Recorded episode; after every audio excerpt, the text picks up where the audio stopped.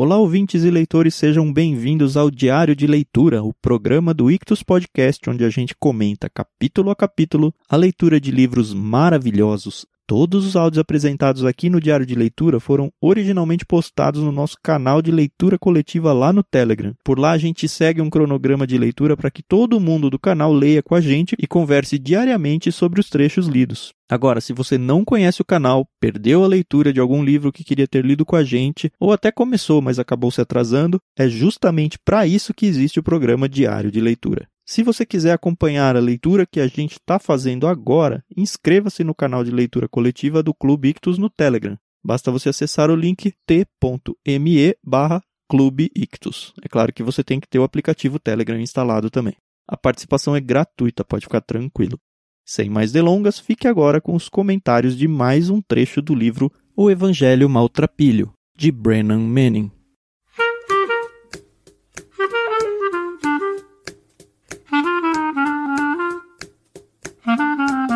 Bom dia, amiguinhos! Tudo bem com vocês? Oi, Carol! Olá, Thiago. Bom dia, pessoal. Estamos no capítulo 2 do Evangelho Maltrapilho do Richard, é isso? Isso, exatamente. O nome dele não é Brennan, é Richard. Richard, Brennan Manning, Richard alguma coisa, Brennan é um apelido aí. E hoje a gente vai entrar. Ele mudou um pouquinho, né, o, o assunto em relação ao capítulo de ontem. Uhum. Eu gostei muito do começo dele, porque tem tudo a ver Sim. comigo, né? O universo parece ter sido desenhado por um matemático puro. Eu sou matemático aplicado, mas eu entendo muito o que ele está querendo dizer aqui. Bom, ele começa então a lembrar uhum. a gente, cara, ele é o criador do universo. Então ele começa a olhar para os planetas, para o sistema solar e para tudo, para pensar, cara, esse é o seu Deus. É interessante o título do capítulo, é Majestosa Monotonia, que eu achei bem estranho uhum. no começo, mas no final ele se explica aí. Sim, eu gostei bastante. Ele traz algumas informações que, assim, para quem olha de primeira fala, ah, por que, que eu tenho que saber que a Lua tá a 320 mil quilômetros da Terra e etc e tal. E no próprio início ele já fala que o, o grande projetista, que no caso é Deus, não deixou nada para o acaso. Então é muito legal porque você parar para pensar, Deus ele criou o universo, criou tudo e ele sabia exatamente a importância que cada coisa teria, né, para o bom funcionamento da Via Láctea. A gente não é capaz de confirmar as informações que ele está aqui, ou se for um erro de tradução, alguma coisa, eu achei muito absurdo assim. Mas, por exemplo, ele diz que se a crosta da Terra fosse apenas 3 metros mais grossa, não haveria oxigênio e sem ele toda a vida animal morreria. Cara, 3 metros é tipo duas vezes eu já passa 3 metros, sabe? É, uhum. é muito pequeno, assim. Pensando num contexto de planeta, é uma casquinha de alumínio super fininha, assim, sabe? É ridículo. É, é, a mesma coisa para os oceanos. Quando a gente pensa aqui no nosso, ah, vamos para o litoral, na praia, afunda um pouquinho, mas quando você vai para o fundão, assim, lá no alto mar, a profundidade é imensa. Uhum. E aí ele diz, ah, se os oceanos fossem uns poucos metros mais profundos, o dióxido de carbono e o oxigênio teriam sido absorvidos e nenhuma vida vegetal poderia existir poucos metros, para mim é tipo 10, 15 metros. E num contexto de alto mar é nada também. Verdade. É, então verdade. eu fiquei meio assim, se essa formação em metros aqui, pelo menos essas duas, vale.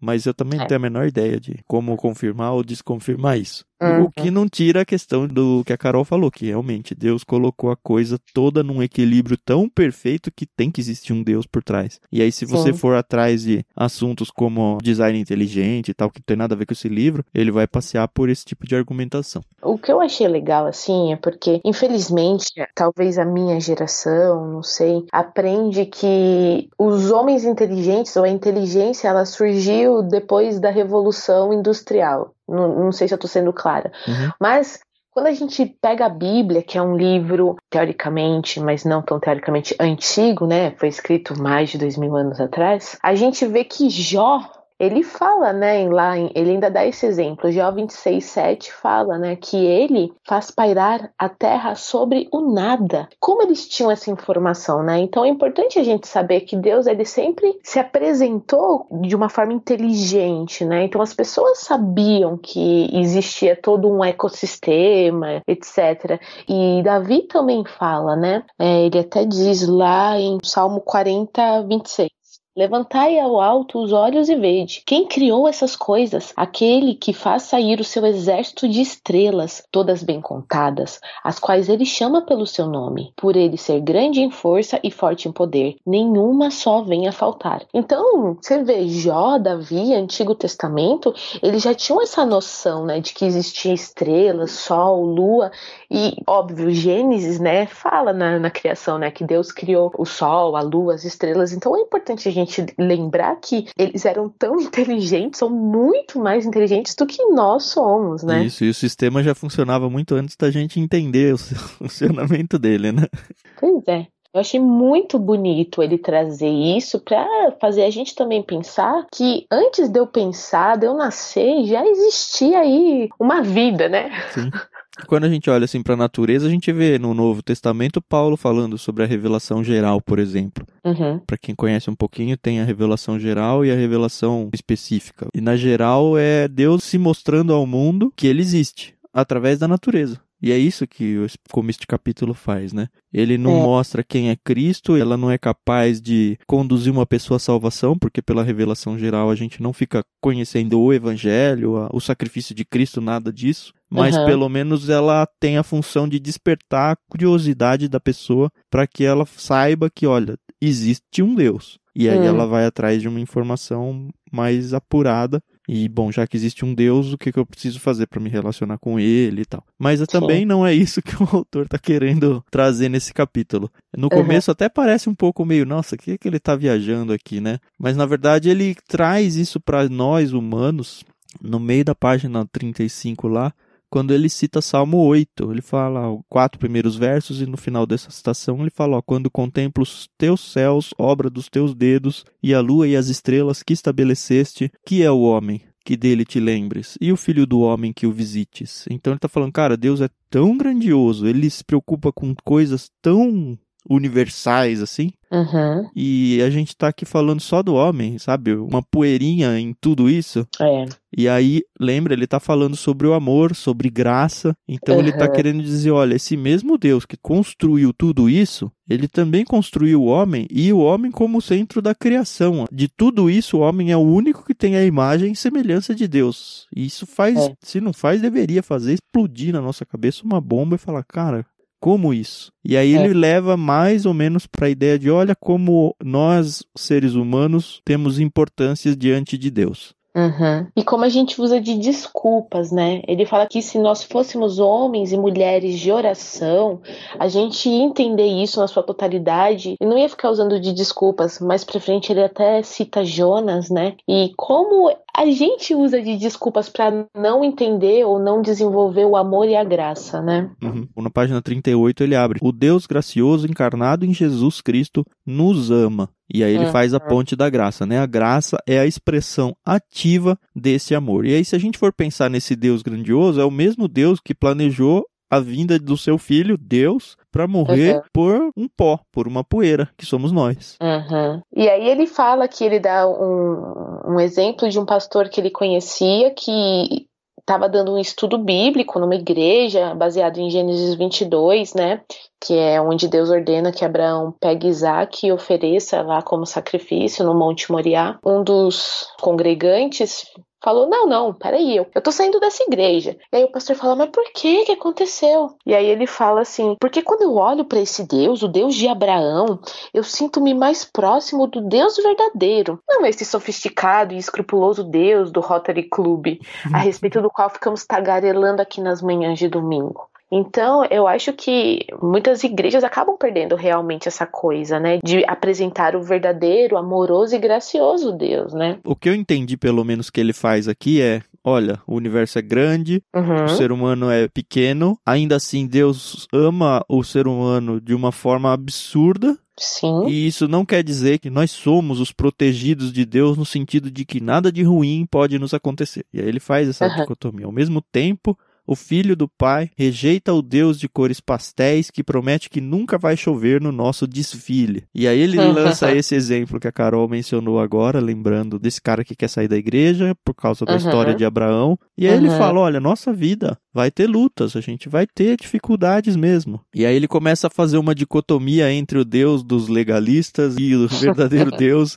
Ele faz uma gangorra bem interessante que ele vai conduzindo o texto dele para a gente perceber que muitas vezes nós entendemos Deus a nossa imagem e não o contrário. Uhum. É nós que somos a imagem de Deus. No entanto, nós, as igrejas, pelo menos boa parte dessas igrejas, elas constroem Deus conforme convém para elas e pregam esse Deus conforme convém para elas, ou pelo menos elas enxergam um Deus de um jeito diferente. E aí surge aquela monte de bizarrice que a gente já tá cansado de ouvir por aí, né? É verdade. E aí, um bom exemplo que ele dá é o de Jonas, né? Que Jonas, ele não se incomodou em ser jogado do navio no mar, morrer pelas pessoas, porque afinal de contas ele sabia que. Pela tripulação tava... ímpia, né? Isso, exato. Mas ele ficou indignado quando os ninivitas creram na palavra. Porque é o que o Brennan fala aqui, ele via Deus como, opa, Deus pertence só ao meu país, à minha nação, ao meu povo. Ele não, não, não serve para as outras pessoas, né? Uhum.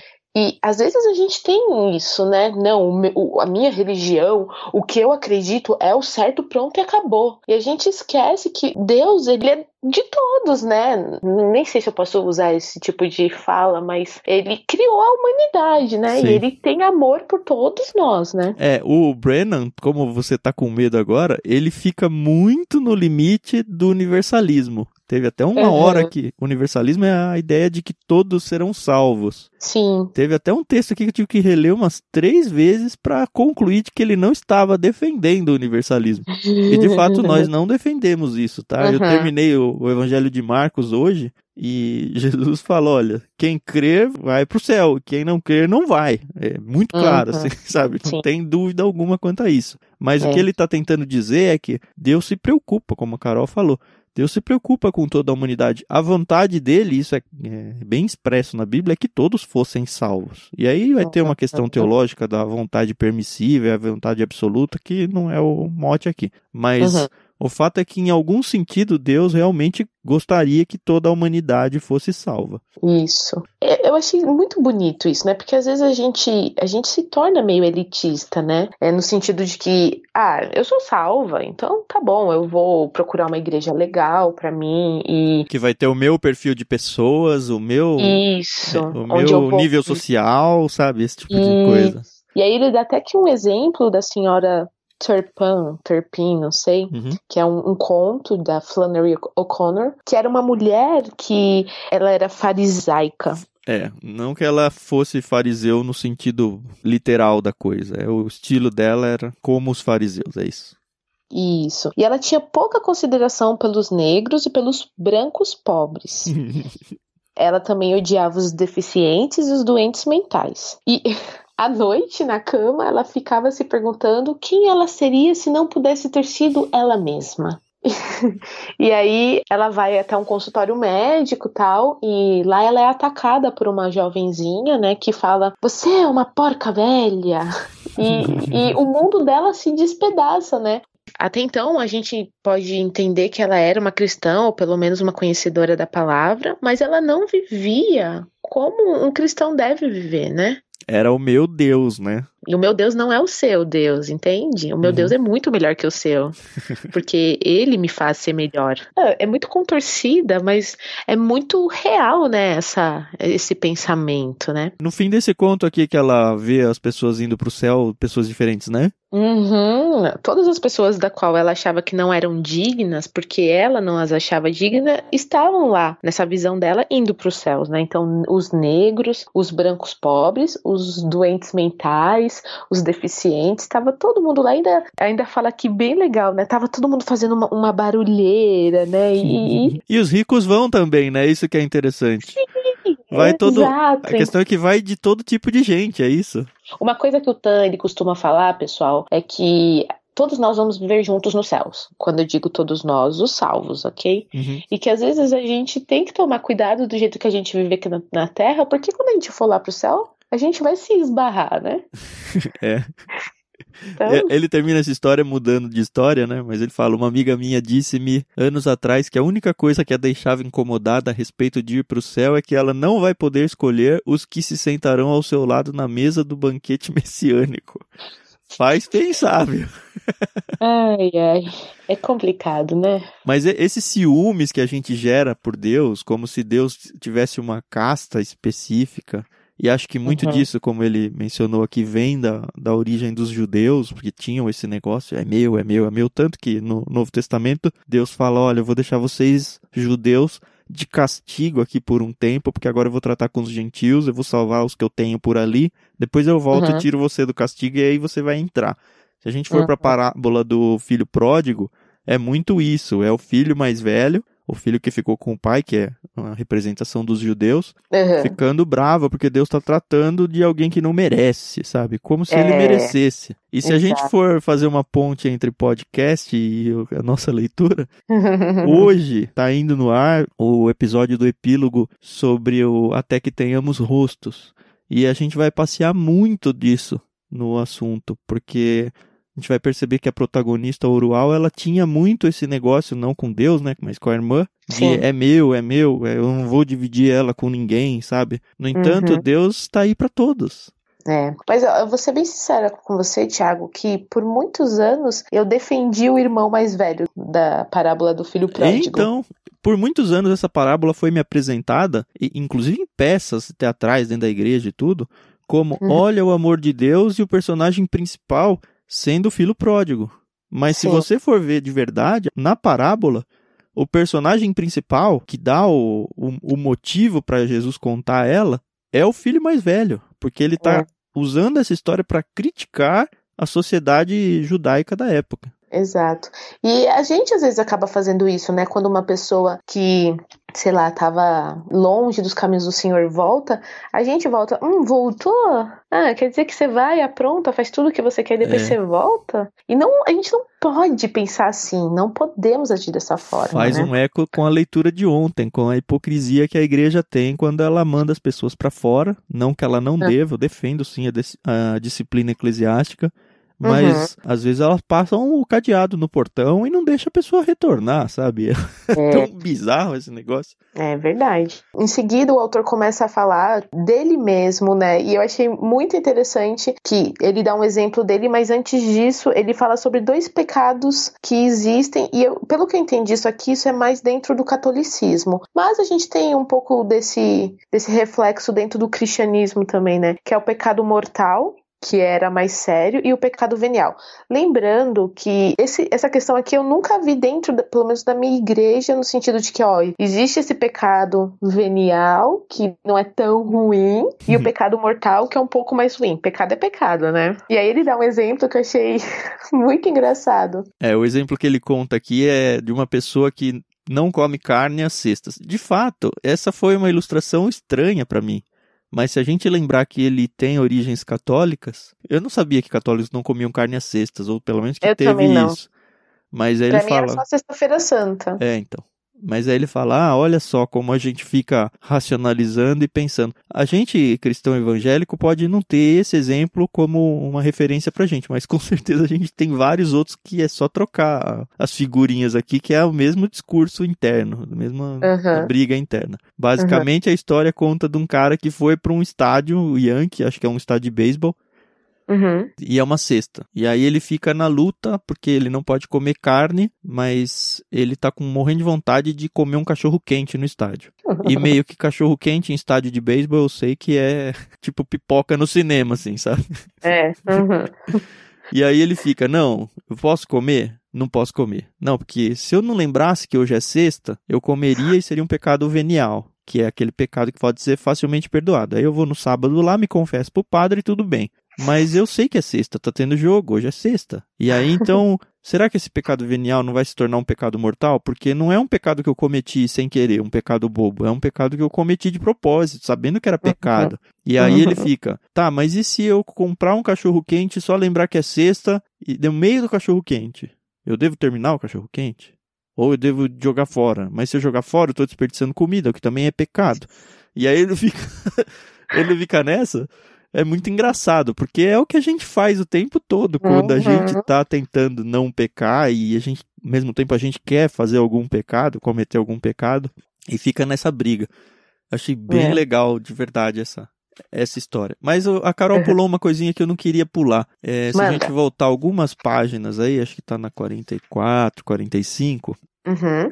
Ele começa a falar sobre como nós devemos conhecer a Deus. Ele faz uma dicotomia entre as pessoas que estudam academicamente sobre Deus e as pessoas que vivem Deus. E aí ele diz: ó, o mero conhecimento acadêmico não pode sozinho revelar-nos o evangelho da graça o que ele está tentando dizer aqui é que não é racional a coisa. Não que a coisa seja burra. Uhum. Mas é, a gente não tem que se aproximar de Deus por causa da razão. A gente tem que se aproximar por causa do relacionamento com Ele. Tem até uma citação Sim. longa do Martim Lutero muito legal. É, eu até pus um trechinho na minha conta lá no Twitter. Aliás, se alguém está ouvindo aqui e não segue, eu sou arroba vulgutan lá. Mas enfim. E eu arroba somente Carol. Isso. E o Lutero diz assim no final da citação dele aqui, ó: Vão para a própria Bíblia, caros cristãos, e não permitam que as minhas exposições e a de outros estudiosos sejam mais do que uma ferramenta que capacite a edificar de forma eficaz, de modo que sejamos capazes de compreender, experimentar e habitar a simples e pura palavra de Deus. Por que, que é importante essa fala nos dias de hoje, principalmente entre os cristãos aí que estão empolgados? E eu já passei um pouco por isso na minha vida. Porque conforme você vai se empolgando dentro do cristianismo, dentro das coisas que a gente vai ouvindo, você vai chegar um momento que vai perceber que está lendo mais livros sobre a Bíblia do que a própria Bíblia. Sim. Você está se apoiando nos pastores midiáticos aí, ou no fulano, uhum. no ciclano e no beltrano, e está se esquecendo de ir para a fonte. Eu até é. fiz uma notinha de margem aqui, ó, vá direto à fonte em vez de ficar só tomando água de cisternas. Cisternas era um buraco no chão onde eles traziam as águas da fonte, colocavam lá para estocar e as pessoas terem acesso à água. Mas a gente tem acesso à fonte. Por que, que a gente vai ficar só restrito às cisternas? Cuidado que eu também não estou dizendo que você não deve consumir, porque da mesma forma que você ouve uma pregação, você pode se aproveitar de pessoas que estudaram muito mais do que nós uhum. para conhecer um pouco mais, só que não é lá que o seu relacionamento com Deus vai ser desenvolvido. O seu Exato. relacionamento vai ser no momento em que você sentar quieto no seu quarto, abrir a sua Bíblia e uhum.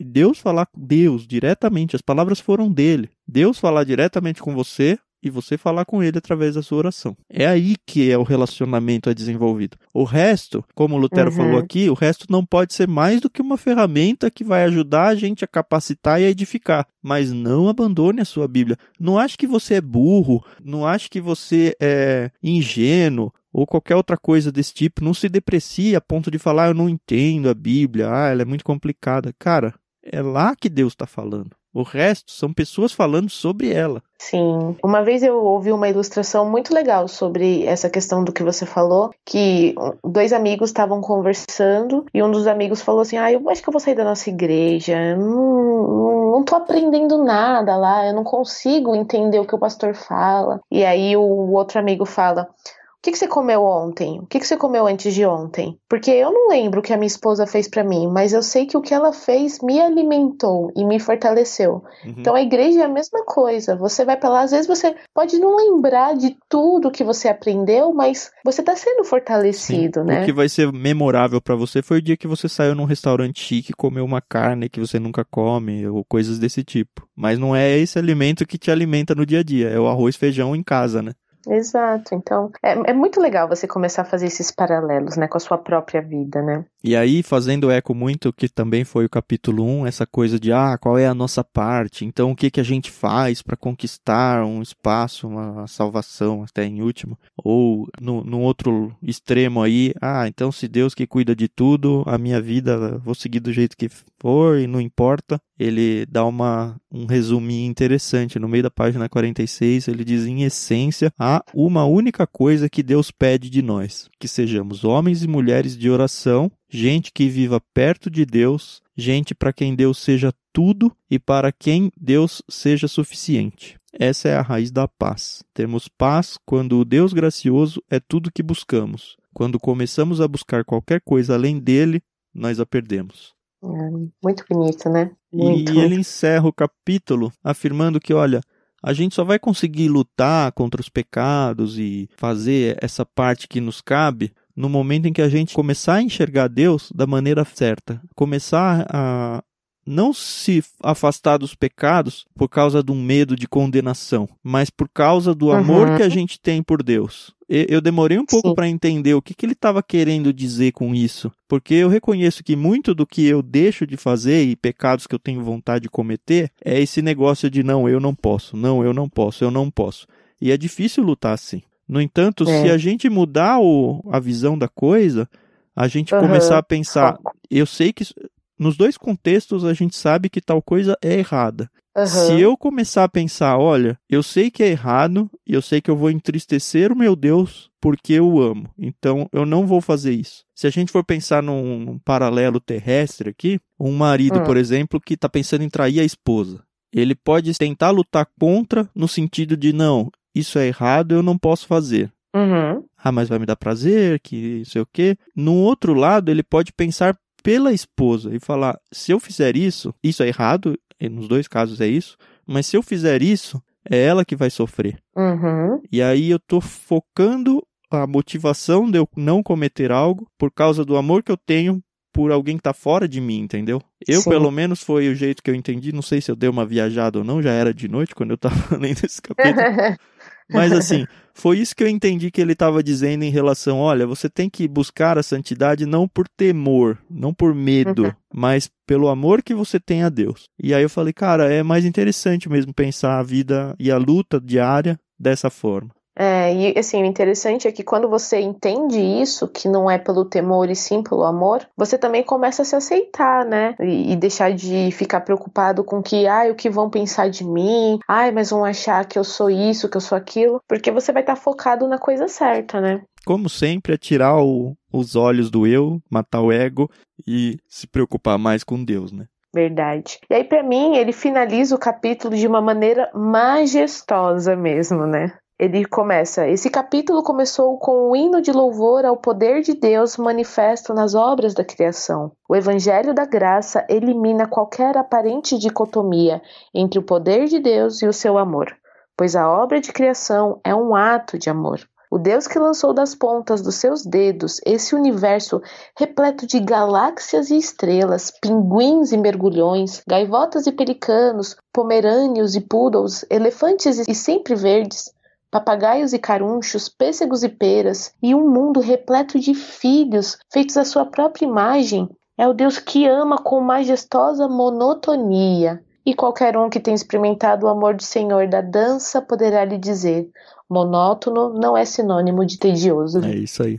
E aí ele explica o capítulo, porque. ou o título, né? E aí eu fui pro dicionário para ver o monótono. Não sei se você fez isso. Não, que, qual é a definição? Então, é, a gente pensa em monótono como chato, né? Até tem essa definição lá, mas tem lá ó, que não sofre variação nem demonstra novidade, que se repete incessantemente, invariável, uhum. de um tom único, uniforme, sem variação. E esse é Deus, né? Ele não é chato. Ele fez a coisa perfeita uhum. desde o início e é, é, o que o autor está querendo dizer aqui é: Deus vai ser sempre o mesmo com a gente. Ele não vai mudar. Seu amor não vai mudar, a sua graça não vai mudar. Esse é o Deus monótono nosso. É, e que bom, né? Porque Amém, de oscilante já basta a gente, né? É. E é isso, a leitura do livro está sendo bem legal. Uhum. Amanhã a gente vai ler o capítulo 3, vai ser certinho. O nosso cronograma diz um capítulo por dia, a gente vai matar ele em 11 dias. Sim. E tá bem gostoso, assim. Eu acho que tá sendo um contraponto bem interessante entre o primeiro livro que a gente leu, que foi uma ficção aventuresca uhum. e tal, e agora a gente tá voltando um pouquinho e essa dança faz bem pra gente, eu acho. É. É isso. Então amanhã a gente volta com o capítulo 3. Se vocês têm algum comentário, sugestão, reclamação, favor usar o chat para isso. Vamos ficar extremamente felizes e gratos. E até amanhã, é pessoal. É isso aí. Até amanhã. Tchau, tchau.